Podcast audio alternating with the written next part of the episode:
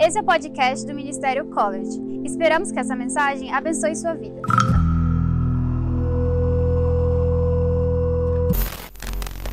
E o tema pode parecer meio estranho no começo, mas vai fazer total sentido daqui a pouco. Amém? Vocês viram o banner? Quem gosta de Stranger Things? É, não é muito não, né? Eu gosto. Você, a gente fez um de Friends uma vez, né? A gente fez uma vez sobre Friends, e agora a gente lançou um do Stranger Things. Não sei qual vai ser o próximo. Daqui a pouco a gente já vai ganhar um patrocínio da Netflix, né? Vai que. Então, hoje o tema é realmente aquilo que vocês viram, o anticristo. E pode parecer assim meio estranho, mas vai fazer total sentido daqui a pouco. Nós vamos falar sobre isso. E para a gente entender bem quem é o anticristo, nós temos que entender o que é essa palavra, anticristo. Qual é o significado? Ela tem dois significados básicos, que é o que a palavra significa. Anticristo é aquele que é contra Cristo, ou aquele que se põe no lugar de Cristo. E para o dia de hoje, para a nossa ministração, nós vamos usar a primeira, o primeiro significado, aquele que é contra Cristo. O anticristo, então, no dia de hoje, é aquele que é contra Cristo, certo? Até aí tudo bem. Mas agora, quem é Jesus Cristo? Porque se a gente tem que entender contra quem o anticristo está lutando, contra quem o anticristo prega, temos que entender quem é esse Cristo. E para a gente entender certinho isso, nós vamos separar Jesus, tá? Entenda bem que não são duas pessoas, mas nós vamos separar Jesus e o Cristo. Bom, como se fossem duas personalidades. Não são, é uma pessoa só. Mas para que a gente entenda contra quem, Cristo, contra quem o anticristo está lutando, nós vamos separar assim. Fechou? Nós vamos separar Jesus e Cristo. E quem é Jesus? Em primeiro lugar, para a gente entender hoje, Jesus é aquele que nos salva. Jesus é quem nos salva, é quem nos dá a vida eterna, é aquele que veio para que a gente tenha vida em abundância. Jesus é quem veio morrer no nosso lugar para que a gente tenha vida. Jesus, então, é quem nos dá a vida. O anticristo, ou, oh, opa, perdão, o Cristo, Jesus e o Cristo, Jesus é quem nos dá a vida, Cristo é quem nos mostra o caminho para essa vida eterna. Enquanto Jesus nos salva e nos dá a vida, Cristo é quem nos mostra o caminho para essa vida. Cristo é quem nos mostra o caminho para essa vida eterna. E o caminho é a cruz. Jesus andou um caminho até chegar na cruz. E o caminho que nós devemos seguir também leva à cruz. Então, enquanto Jesus dá a vida, Cristo, ele mostra o caminho para essa vida eterna, que é a cruz. Entenda bem que não são duas pessoas diferentes. A gente tem que deixar isso bem claro. Jamais a gente vai falar que são duas pessoas diferentes. É uma só. Jesus é o Cristo. Mas enquanto Jesus ele está te dando a vida, Cristo ele está te mostrando o caminho para essa vida eterna, como você chega nessa vida eterna e o caminho é a cruz. Então Jesus, ele está nos dando a vida e Cristo está nos mostrando o caminho para essa vida eterna. E o caminho é a cruz. E o que isso significa? O que a cruz é? A cruz representa a morte para nós mesmos. O caminho para a vida eterna é nós morremos para nós mesmos. O que é isso? É matar as nossas vontades, matar o nosso corpo, mortificar a nossa carne, é morrer para nós mesmos, é o caminho para a vida eterna. Então, enquanto Jesus nos dá a vida, Cristo está falando: ei, para ganhar essa vida você tem que morrer. Você tem que morrer a morte do corpo, você tem que matar as suas vontades e sua natureza humana para que você tenha essa vida que Jesus está dando. Então, Jesus está pregando sobre a vida que ele pode te dar e Cristo está pregando sobre a morte que você tem que morrer. Não a morte física, não a morte que a gente tem aqui, um velório, nada disso, mas a morte espiritual, a morte da carne. A gente tem que matar essa carne. Então, o anticristo, ele vai pregar contra Cristo. Eu quero que você abra sua Bíblia em 1 João, capítulo 2, versículo 18, e deixa ela aberta aí, que até no finalzinho da administração nós vamos usar. 1 João, capítulo 2, verso 18.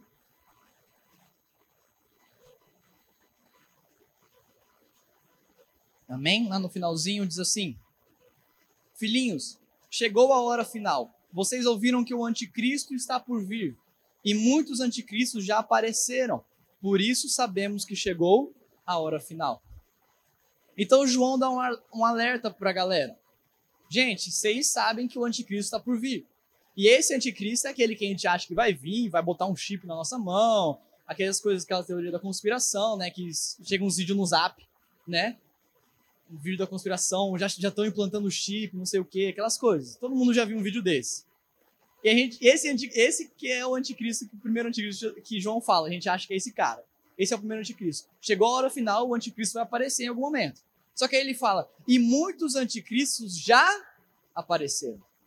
Então, desde João, desde o primeiro século da igreja, desde o primeiro século depois de Cristo, os anticristos já estão aparecendo. Então, nós não estamos falando do anticristo, aquele cara que a gente acha que vai implantar o número da besta, que é o chip, essas coisas. Não vamos falar disso hoje. Mas nós vamos falar desses anticristos que já apareceram, continuam aparecendo e ainda vão aparecer. Os anticristos que já estão no nosso meio, que surgem no nosso meio, quem são esses? Sobre isso que nós vamos falar, não, só, não sobre esse cara especificamente, não sobre um anticristo. Então, o primeiro alerta que João dá é que o anticristo já apareceu, os anticristos já apareceram. Ainda virá aquele anticristo que vai cumprir todo o propósito do momento final, de todo o juízo, de tudo aquilo que vai acontecer no final. Mas os anticristos já estão aparecendo e isso é um sinal dos fins dos tempos. Isso é um sinal, os anticristos aparecendo. Porque ele fala, os anticristos já apareceram, então sabemos que está na hora, a hora está por vir. E quando a gente vê isso, qual é a primeira coisa que a gente entende? Esse anticristo, esses espíritos do anticristo, esses anticristos que aparecem no meio da igreja, eles não são contra Jesus. Os anticristos podem até achar Jesus legal, podem até entender que a gente está separando Jesus e Cristo.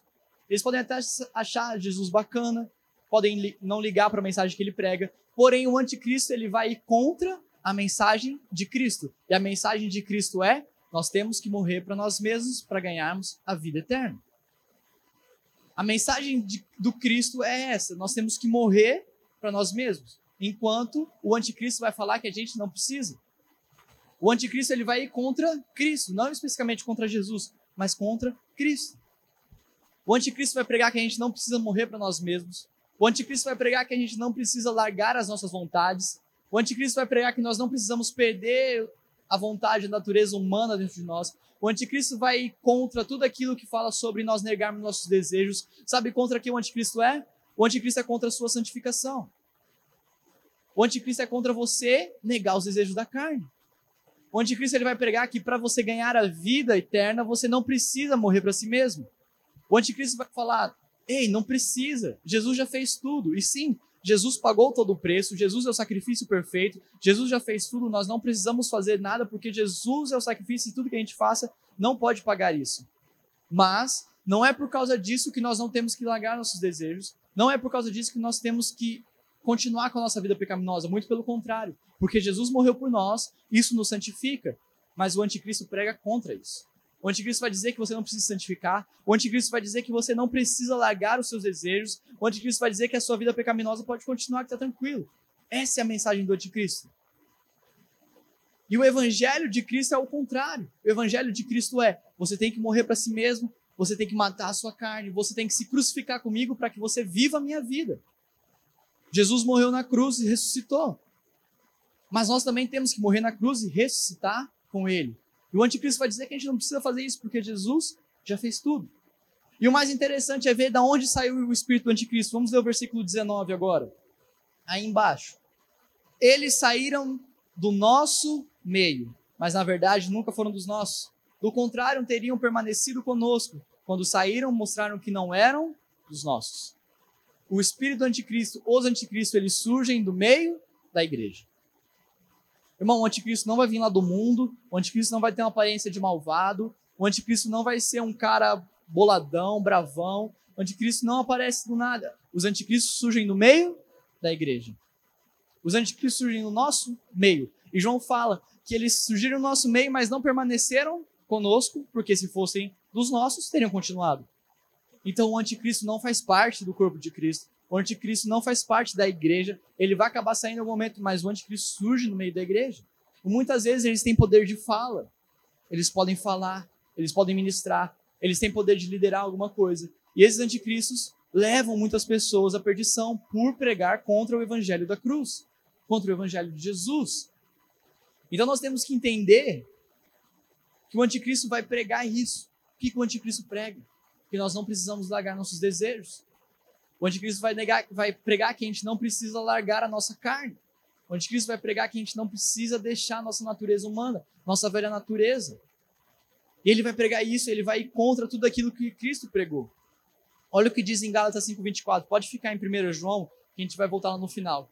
Pode anotar aí para você ler depois em casa, mas aí os outros textos eu vou lendo com vocês. Gálatas 5:24 diz: "Aqueles que pertencem a Cristo Jesus crucificaram as paixões e os desejos de sua natureza." É muito interessante esse versículo, dá para extrair bastante coisa do que ele fala para a gente nesse tema. Aqueles que pertencem a Cristo Jesus crucificaram as paixões. Até aí. Aqueles que pertencem a Cristo Jesus. A gente acabou de ler que o anticristo surge no meio da igreja, mas ele não permanece, porque ele não era um dos nossos. Mas Gálatas 5:24 diz que aqueles que pertencem a Cristo Jesus crucificam as paixões e os desejos da natureza humana. Então o anticristo não tem como, não, não tem como ser de Cristo Jesus, não tem como o anticristo ser do corpo da igreja, porque ele é contra isso e ele vai acabar saindo em algum momento. Ele não vai permanecer como João disse. Mas aqueles que pertencem a Cristo Jesus, nós, nós pertencemos a Cristo Jesus, nós permanecemos no corpo de Cristo. E se nós pertencemos a Ele, um dos sinais de que pertencemos a Ele é negar as paixões e os desejos da natureza humana. Isso é o Evangelho de Cristo.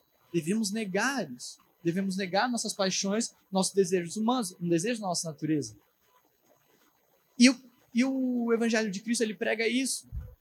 Ele prega que a gente precisa deixar tudo isso para trás. Nós devemos viver assim.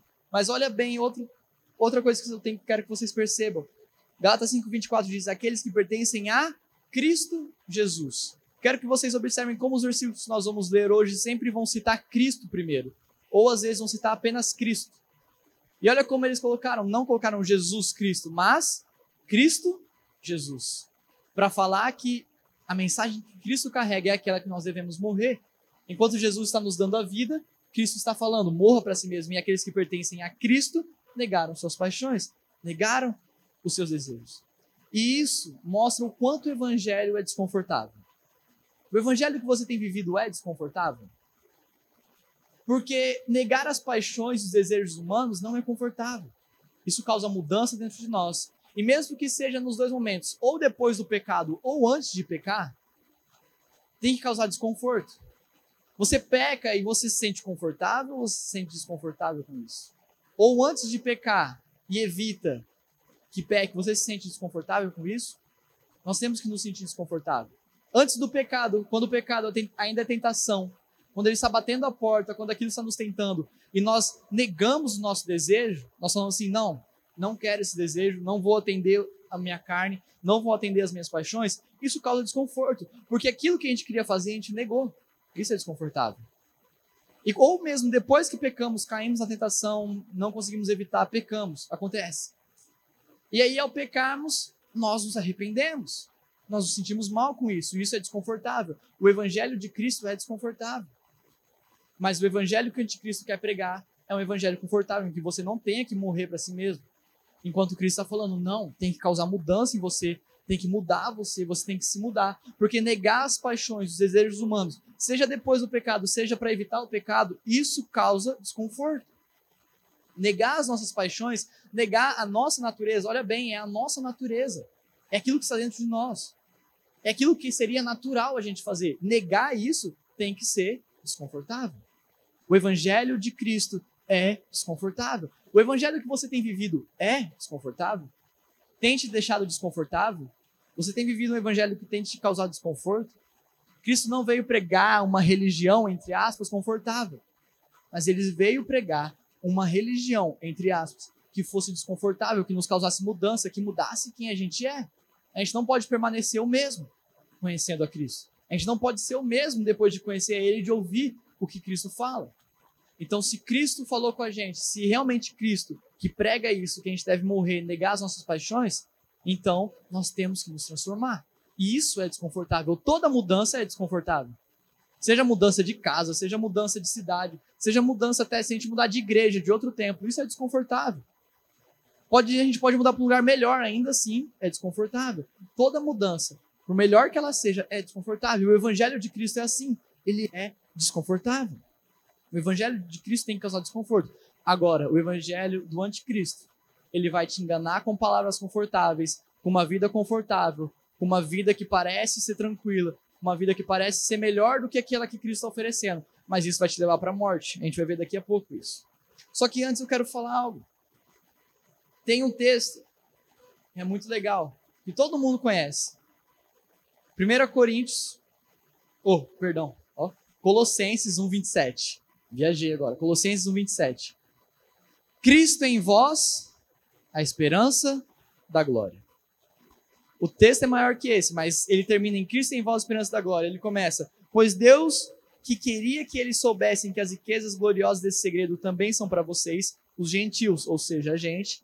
E o segredo é este: Cristo está em vocês, o que lhes dá a confiante esperança de participar de sua glória. Cristo está em nós, o que nos dá a confiança de participar da sua glória, ou seja, Cristo em nós, a esperança da glória. E o que é isso? Em nenhum momento ele falou Jesus em nós, a esperança da glória. Entenda, são a mesma pessoa, mas por dia de hoje a gente vai separar. Não é Jesus em nós, a esperança da glória mas Cristo em nós é a esperança da glória. O que nos traz a esperança de participar da glória de Jesus lá na frente, daquilo que ele conquistou, da nossa herança plena lá no reino dos céus? O que nos dá a esperança? Morrer para nós mesmos. Cristo está em nós. Cristo em nós é nós estarmos gerando Cristo, é nós estarmos morrendo para nós mesmos. Cristo em nós é a gente estar mortificando o corpo, é a gente estar negando os desejos da carne, é a gente estar negando a nossa natureza humana. Isso é Cristo em nós. E Cristo em nós é o que nos dá a confiante esperança de participar da glória de Jesus.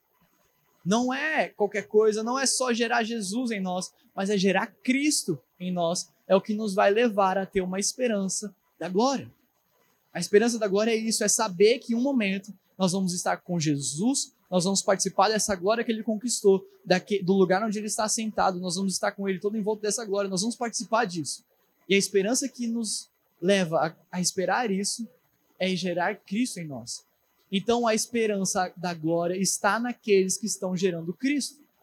Se você tem gerado Cristo dentro de você, você tem entendido isso, você tem tido a esperança de participar da glória desse mesmo Cristo, que morreu, ressuscitou e agora nós vamos participar disso. A esperança da glória está em nós, está em nós para que eles tenham gerado Cristo. E o que é gerar Cristo? Então, é mortificar o corpo, é matar os desejos da carne, é matar a vontade, é matar nossas paixões, é matar aquilo que não é da vontade de Deus. E como nós mortificamos o corpo? Como podemos matar o corpo? Como podemos negar essas paixões? Romanos, capítulo 8, versículo 11 diz assim: E se o Espírito de Deus que ressuscitou Jesus dos mortos habita em vocês, o Deus que ressuscitou Cristo Jesus dos mortos dará vida ao seu corpo mortal por meio desse mesmo Espírito que habita em vocês. Versículo 12. Portanto, irmãos, vocês não têm de fazer o que essa natureza humana lhe pede, porque se viverem de acordo com as exigências dela, morrerão. Se, contudo, pelo poder do Espírito fizerem morrer as obras do corpo, viverão. Esse texto mostra o que nós temos que fazer. Sabe o que você tem que fazer? Nada. Você não tem que fazer nada. Parece contraditório, mas não é. Olha o versículo 13. Porque se viverem de acordo com as exigências dela, morrerão, exigências da natureza humana. Se, contudo, pelo poder do Espírito fizerem morrer as obras do corpo, viverão. Você não vai conseguir fazer matar as obras da carne. Você não vai conseguir matar as obras do corpo. Você não vai conseguir mortificar o corpo pela força do seu braço. Você não vai conseguir fazer isso só com sua vontade, só com você achando que consegue. Você não vai. Não adianta ir para essa luta, ir para esse combate sozinho, achando que na força do seu braço você vai vencer isso. Achando que na força do que você consegue, do que você é bom, você vai conseguir vencer essa luta contra o corpo. Mas é pelo poder do Espírito que nós fazemos morrer as obras do corpo. Então, pelo poder do Espírito, nós matamos o corpo, nós mortificamos o corpo e aí então geramos Cristo em nós e, e obedecemos a mensagem de Cristo, que é para nós morremos para nós mesmos. Então, não tente vencer essa batalha pela força do seu braço. Não tente mortificar o seu corpo. Não tente matar as obras da carne pela força do seu braço. Não faça isso. Não vá para essa batalha sozinho. Não vá para essa batalha achando que você vai conseguir fácil. Mas vá com a força do Espírito. Porque é pelo poder do Espírito que nós vamos modificar o corpo, que nós vamos conseguir vencer essa luta. E então nós vamos fazer o que a natureza de Deus nos pede, não o que a natureza humana nos pede. Agora é interessante a gente olhar o que o versículo 12 diz pra gente. Portanto, irmãos, vocês não têm de fazer o que a natureza humana lhes pede. Não faça o que a natureza humana está nos pedindo. Porque o que a natureza humana quer? Ela quer pecar. E ela vai pedir para a gente pecar. Esse é o que a natureza humana pede. O versículo 13 de novo. Porque se viverem de acordo com ela, vocês morrerão. Se, contudo, pelo poder do Espírito fizerem morrer as obras, viverão. Então está dizendo, se a gente viver de acordo com a nossa natureza, a gente morre. Mas se a gente matar a natureza, a gente vive. É legal isso. Para que a gente viva, temos que morrer. O reino dos céus é invertido, sempre. Tudo no reino dos céus é invertido com o reino da terra. Que é aqui é de um jeito, no reino dos céus é diferente. E para que a gente viva, para que a gente tenha vida, temos que matar o corpo. E é muito interessante da gente ver. Então quer dizer que o evangelho do anticristo pode parecer confortável, o evangelho do anticristo pode parecer bonitinho, pode parecer legal, falando que você pode continuar com a sua natureza humana mandando em você, falando que você pode continuar seguindo suas paixões, mas para onde isso nos leva? Para a morte espiritual. O evangelho de Cristo pode parecer bonitinho, mas ele nos leva a um caminho que vai dar morte espiritual. Enquanto o evangelho de Cristo fala: "Ei, morra para si mesmo, mate sua carne, negue suas paixões para que você chegue num caminho em que vai encontrar vida". Então o evangelho de Cristo pode parecer o mais bonitinho, o mais arrumadinho, o mais fofinho, parece que vai ser legal, mas isso vai acabar em morte. Enquanto o evangelho de Cristo está falando, negue suas paixões, Mate o seu corpo pelo poder do Espírito, o que pode parecer difícil, o que pode parecer complicado, mas isso vai te levar a um local onde você vai encontrar vida, a vida que Jesus conquistou por você, a vida que Jesus pagou por você. Essa é a vida. Mas para isso temos que caminhar o caminho que Cristo está mandando a gente percorrer. Então, enquanto o anticristo está mostrando um caminho que parece ser bonito, um caminho mais fácil, mas isso acaba em morte, Cristo está mostrando para nós um caminho que começa com morte, a morte do nosso corpo, não a morte real da nossa vida aqui agora, mas a morte do nosso corpo pelo poder do Espírito. E esse caminho vai acabar em vida, mas o caminho do anticristo acaba em morte espiritual, morte eterna. Amém? Vocês estão entendendo? Então, o anticristo pode parecer essa coisa legal, mas não é. E vocês querem saber de um cara na Bíblia que teve uma revelação legal de quem Jesus era e de qual era a mensagem de Cristo? mas ao mesmo tempo ele perdeu um pouco a mão. Pedro é um cara que a gente sempre olha e ele sempre é protagonista nas histórias, né? Pedro era meio impossível, ele sempre estava falando, ele sempre tomava a frente para falar alguma coisa, e às vezes ele não falava coisa legal. Às vezes ele tomava umas broncas de Jesus. Mas porque Pedro era sempre protagonista na sua história. Isso também trouxe uma revelação muito importante para Pedro. Eu vou ler com vocês Mateus 16 agora. Eu quero que vocês prestem atenção na história, não precisa abrir lá não. Só se você quiser também, se quiser você abre. Se não quiser, você não abre faz se quiser, tá liberado. Jesus morreu pela gente para a gente ser livre. Mas eu vou ler do versículo 13 até o 20. E depois nós vamos ler o versículo 21, 22 e 23. Mas nesse primeiro momento é para entender que Pedro entendeu quem Jesus era. Começa assim. Quando Jesus chegou à região de Cesareia de Filipe, perguntou aos seus discípulos: Quem as pessoas dizem que o filho do homem é? Eles responderam: Alguns dizem que o Senhor é João Batista, outros dizem que é Elias, outros ainda que é Jeremias ou um dos profetas. E vocês? perguntou Jesus. Quem vocês dizem que eu sou? Simão Pedro respondeu: O Senhor é Cristo, Filho do Deus vivo. Então aqui Pedro entende quem Jesus era. Jesus é o Cristo. E aí Jesus, maravilhado, disse: Que grande privilégio você teve, Simão, filho de João. Foi meu Pai no céu quem lhe revelou isso. Nenhum ser humano saberia por si só. Agora, para aqui agora de novo. Então Pedro teve uma revelação do céu, diretamente de Deus, de quem Jesus era. Ninguém saberia isso por conta própria. E aí, olha o que Jesus diz para Pedro. Cara, isso aqui é incrível.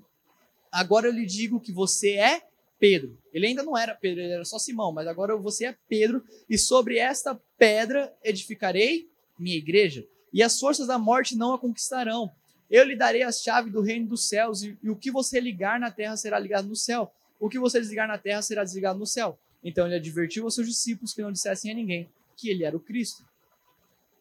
Pedro entendeu qual era a mensagem do Cristo, quem era Jesus e quem era o Cristo e o que, que nós tínhamos que fazer, morrer para nós mesmos. Jesus, você é o Cristo. É isso. E aí Jesus fica maravilhado e ele vira para Pedro e fala: Irmão, você arrebentou agora. Mas não foi você não, foi meu Deus que deu essa revelação para você, foi meu pai. E mas mesmo assim, você agora é Pedro. E olha o que Pedro recebe. Você é pedra sobre essa rocha, sobre você. Eu vou edificar minha igreja. Então, Pedro é um dos fundadores da igreja, recebeu ali que ele seria uma pedra fundamental na igreja. Você vai ser a pedra onde vai edificar minha igreja. As forças da morte não conquistarão. Até aí já é louco. Imagina você recebendo isso. Coloca no lugar de Pedro. Você acabou de ter uma revelação de quem Jesus é, de Deus. Jesus vira para você e fala assim: irmão, vou fundar a minha igreja através de você. E aí ele fala assim, como se isso já não bastasse: eu te entrego agora a chave do reino dos céus na sua mão. Imagina Jesus falando isso para você. Só imagina, você no lugar de Pedro, Jesus vira para você e fala: toma aqui a chave do reino dos céus. Que você ligar aqui na terra, eu ligo no céu. Que você ligar, desligar aqui na terra, você desliga no céu. Irmão, Pedro ficou gigante nessa hora. Pedro cresceu. Pedro falou: o quê? Eu sou um fundador da igreja de Cristo. Eu tenho o poder aqui, a chave é minha agora. O que eu ligo aqui, eu desligo. O que eu mando, eu mando. Eu mando e desmando. E não tem como. A gente ia ficar do mesmo jeito, senão pior que Pedro. Pedro sentiu muito importante tipo oponente. Olha o tamanho da revelação que Pedro teve e o tamanho do que foi lhe revelado que ele seria. Um cara que teria poder para a chave do reino dos céus nas mãos. Ele teria o poder de ligar e desligar as coisas no céu e na terra. Isso é muito louco. Mas por quê? Porque ele entendeu quem Jesus era, e quem Jesus era? O Cristo. Só que aí, continua o texto, no versículo 21. A gente leu no 20 que Jesus falou assim: galera, não fala para geral que eu sou o Cristo. Eu sou Jesus aqui. Não fala que eu sou o Cristo, fica tranquilo. Vamos ficar de segredinho.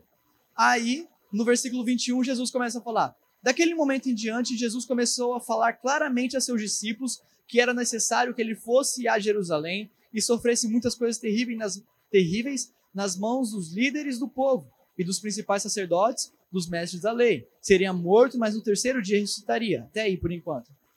Então, começa dizendo que Jesus falou claramente com seus discípulos que ele teria que morrer. Quem está falando aqui? Jesus. Mas quem está? Qual é a mensagem? Se tem que morrer para si mesmo é Cristo. Então, ali a face de Cristo está aparecendo. Galera, eu tenho que ir para Jerusalém, eu tenho que morrer. E, e a Bíblia fala que ele, Mateus, parece que Mateus cortou um pedaço do relato aqui. Porque ele fala, começou a falar, a falar claramente aos seus discípulos o que lhe aconteceria. Então dá a entender que Jesus meio que falou assim, galera, vão me deixar nu, vão cuspir em mim, vão me bater, vão me chicotear, vão botar uma cora de espinho na minha cabeça, vão furar minha costela e tudo mais. Jesus sabia o que ia acontecer com ele. E parece que Jesus começou a falar claramente. Então, eu entendo que Jesus está contando realmente o que ia acontecer com ele. Que ele ia passar, que ele ia carregar uma cruz, que ele ia ser pregado, que iam pregar as mãos dele. A cruz ia ser maior que ele, era feito para ele e tudo mais. E eu imagino você, discípulo de Jesus, andando com Jesus há muito tempo já e começando a ouvir isso. Do cara que está ali na sua frente, o cara que te amou, um cara que te escolheu, um cara que te separou, um cara que te acolheu, um cara que te ensinou. Se você ouvisse isso, você ia ficar triste. Não tem jeito. A gente fica triste até hoje, sabendo que ele está vindo no nosso coração. Quando a gente vê aqueles vídeos, quando a gente vê alguma coisa, quando alguém ministra sobre isso, a gente fica triste. Então Pedro também foi um cara que ficou triste. Ele não queria que aquilo acontecesse, mesmo que Jesus estiver dizendo: Eu vou ressuscitar depois de três dias. Mas olha no versículo 22 o que Pedro fez. Pedro chamou de lado e começou a repreendê-lo. Pedro chamou de Jesus está falando. Jesus está falando. Pedro falou assim: Jesus, só um pouquinho. Vem cá. Vem cá de ladinho. Só um pouquinho. E começou a repreender Jesus. Porque Pedro achou que ele era muito importante, porque no versículo, nos versículos acima ele tinha o quê? Ele era a pedra da igreja. Ele era o cara que tinha o reino dos céus na mão. Ele podia ligar e desligar o que ele quisesse. Então, Pedro está importante. E ele achou que estava tão importante que ele começou a repreender Jesus. E aí ele fala, e começou a repreendê-lo por dizer tais, tais coisas. Jamais, Senhor, disse ele, isso nunca lhe acontecerá. O que Jesus estava falando? Eu tenho que morrer. E, e Pedro disse o quê? Não, Jesus, não precisa morrer, não. Não vai acontecer isso com você. Não precisa morrer, Jesus. Fica tranquilo. Quem é que fala que tem que morrer? Cristo. E quem é que fala que não tem que morrer? Anticristo. E aí, como ele é chamado por Jesus, Jesus se voltou para Pedro e disse: Afaste-se de mim, Satanás. Você é uma pedra de tropeço para mim. Considere as coisas apenas do ponto de vista humano e não da perspectiva de Deus. O cara que era pedra da igreja um tempinho atrás, uns cinco minutos atrás, o cara que tinha o reino dos céus, a chave do reino dos céus na mão, um tempinho atrás, o cara que podia ligar e desligar na terra e ia ser ligado e desligado no céu, virou Satanás agora, e a pedra que ele era para fundar a igreja, ele virou pedra de tropeço. Por quê? Porque ele foi contra a mensagem que Cristo pregava. Enquanto Cristo pregava que tinha que morrer, que tinha que crucificar, que ele tinha que fazer isso, Pedro falou: Não, Jesus, ei, vem cá de ladinho, vem cá. Não precisa morrer, não. Tem, tem jeito de ficar. Bom, a gente não vai para Jerusalém, você não morre, fica todo mundo feliz. Você vive aqui, a gente fica vivendo lá. Ei, não precisa morrer, Jesus. E como que ele foi chamado pior do que anticristo? Satanás. Afaste de mim, Satanás. Então, enquanto nós entendemos quem é Cristo, nós somos pedra de edificação. Quando Pedro entendeu quem Jesus era, Cristo, ele foi pedra de edificação para a igreja. Enquanto Pedro não entendeu que ele era Cristo, que ele precisava morrer, ele virou pedra de tropeço. Quando entendemos quem é Cristo e qual é a mensagem de Cristo, nós somos pedra de edificação. Nós podemos edificar o corpo de Cristo, nós edificamos nossos irmãos, nós edificamos a igreja que nós estamos, nós edificamos a cela, nós edificamos nosso ministério. Nós podemos construir algo sólido em cima dessa pedra porque entendemos a mensagem de Cristo. Mas a partir do momento que a gente nega quem é Cristo, a gente vira o próprio anticristo pregando que não temos que morrer para nós mesmos, que nós pregamos para os outros, nós não tem que morrer, que não tem que sacrificar, que não tem que parar de pecar, que não tem que negar os desejos humanos. Quando nós somos essa pessoa, nós somos pedra de tropeço, porque nós nos tornamos a própria boca do anticristo. Porque nós nos tornamos o próprio anticristo falando para os outros que nós não precisamos parar de pecar. Nós viramos o próprio anticristo falando que não precisa morrer. Cara, Pedro, um tempo, foi três versículos para Pedro virar um anticristo. Enquanto ele era pedra para a edificação da igreja, em três versículos ele virou o próprio anticristo. Ou como Jesus decidiu chamá-lo, Satanás. Então, é muito pequeno a diferença. Nós temos que estar atentos a isso. Porque nós não podemos ver nossos amigos, nós não podemos ver nossa comunidade, nós não podemos ver nossa igreja local indo pelo caminho errado e não falando nada. Nós não podemos nos calar diante dos nossos amigos, da nossa família, se eles estão errados, nós temos que falar, porque se nós não falamos, ou se nós não dizemos nada, ou se ainda incentivamos eles, nós somos pedra de tropeço. Quando Pedro falou para Jesus que não precisava morrer, ele era pedra de tropeço. Ali era a mensagem de Cristo falando: tenho que morrer, eu tenho que me sacrificar, eu tenho que dar a vida para esse povo. Isso é Cristo falando. Agora, quando Pedro tentou falar para Cristo não fazer isso, ele virou pedra de tropeço, pedra de engano, onde a gente erra. Então nós temos, nós não podemos ser anticristo na nossa escola, nós não podemos ser anticristo para nossos amigos, nós não podemos ser anticristo na nossa família, nós não podemos ser anticristo aqui na igreja. Se nós vemos algo que tem que mudar, nós temos que falar. E nós não podemos ser anticristo para nós mesmos. Eu acho que esse é o principal. Nós não podemos olhar para nós mesmos e ver que a gente está vivendo uma vida de pecado e ver que nós estamos vivendo uma vida errada e não tentar mudar. Porque se a gente fala para nós mesmos que está tranquilo, que não teve problema, que é de boa, passou, a gente é anticristo para nós mesmos. Então nós temos que mudar, nós temos que melhorar, nós temos que nos transformar, porque nós temos que pregar a mensagem de Cristo para nós mesmos. Mas se nós pregamos contra ela, nós somos anticristo para nós mesmos. E o anticristo é pedra de tropeço. A gente pode fazer os outros tropeçarem ou fazer nós mesmos tropeçarem. E o que nós temos que fazer quando vemos o anticristo, ou até somos o anticristo nós mesmos, nós temos que nos afastar dessas pessoas, temos que nos afastar de quem prega tal coisa. Pedro, oh, Pedro recebeu a mensagem de Jesus: afaste-se de mim. Jesus queria distância daquele Pedro. Ele queria que aquele Pedro que entendeu que ele era o Cristo, ele queria aquele Pedro perto. Mas Jesus queria aquele Pedro que entendeu que ele não precisava morrer, queria aquele Pedro longe. Nós temos que nos afastar desses. Olha o que Romanos, capítulo 16, versículo 17 e 18 diz. E agora, irmão, peço-lhes que tomem cuidado com aqueles que causam divisões e perturbam a fé ensinando coisas contrárias ao que vocês aprenderam. Fiquem longe deles. Esses indivíduos não servem a Cristo, nosso Senhor, mas apenas aos próprios interesses. Enganam os inocentes com palavras suaves e bajulação. O anticristo vai aparecer pregando palavras suaves e bajulação. O anticristo aparece pregando uma, uma mensagem que parece mais confortável, que parece ser mais tranquila, cheia de suavidade e bajulação. Mas nós temos que ficar longe deles. Às vezes a gente não vai ver o anticristo ao vivo, mas às vezes o anticristo está no nosso YouTube, às vezes o anticristo está no nosso Instagram, está no nosso Twitter. Nós temos que parar de seguir essas pessoas. Nós temos que parar de ouvir o que elas falam para nossa geração. Nós temos que parar, nós temos que negar elas e dizer a face de mim. Nós temos que parar de ouvir esses que pregam que a gente não precisa morrer para nós mesmos, nós não precisamos sacrificar nosso corpo, porque essa é a mensagem do anticristo. E se nós somos anticristo para nós mesmos, nós também temos que nos afastar de nós mesmos de alguma forma, parar de ouvir. Porque a mensagem de Cristo é muito clara. Devemos morrer para nós mesmos, para nós, se nós quisermos viver a vida de Cristo. Nós devemos morrer a nossa vida para vivermos a vida de Cristo. A mensagem é muito clara. Matar a nossa carne para viver a vida de Jesus. Essa é a mensagem de Jesus. Enquanto o anticristo vai negar isso a todo momento, vai negar que Jesus é o Cristo, vai negar que aquilo que ele falava não é isso. Enquanto a mensagem é muito clara. Devemos matar a nossa carne, morrer para nós mesmos, para vivermos a vida de Jesus. Morremos com Jesus e ressuscitamos com Ele. Morremos para nossa carne, morremos para o nosso corpo e viveremos com Ele. Amém? Amém? Para a gente finalizar, 1 João, versículo, capítulo 2, onde nós estávamos já, versículo 22. Quem é o mentiroso senão aquele que nega que Jesus é o Cristo? Esse é o anticristo. Esse mesmo que nega o Pai e o Filho. De novo, quem é o mentiroso senão aquele que nega que Jesus é o Cristo? Esse é o anticristo. Então, quem é o mentiroso? Aquele que nega que Jesus é o Cristo. Aquele que nega a mensagem de Cristo. Aquele que nega que precisamos morrer para nós mesmos, que precisamos modificar nosso corpo. Esse é o anticristo. Amém? Se coloca de pé para a gente pedir que está acabando. E essa foi a nossa ministração. Espero que você tenha sido edificado. Que Deus continue te abençoando nos próximos.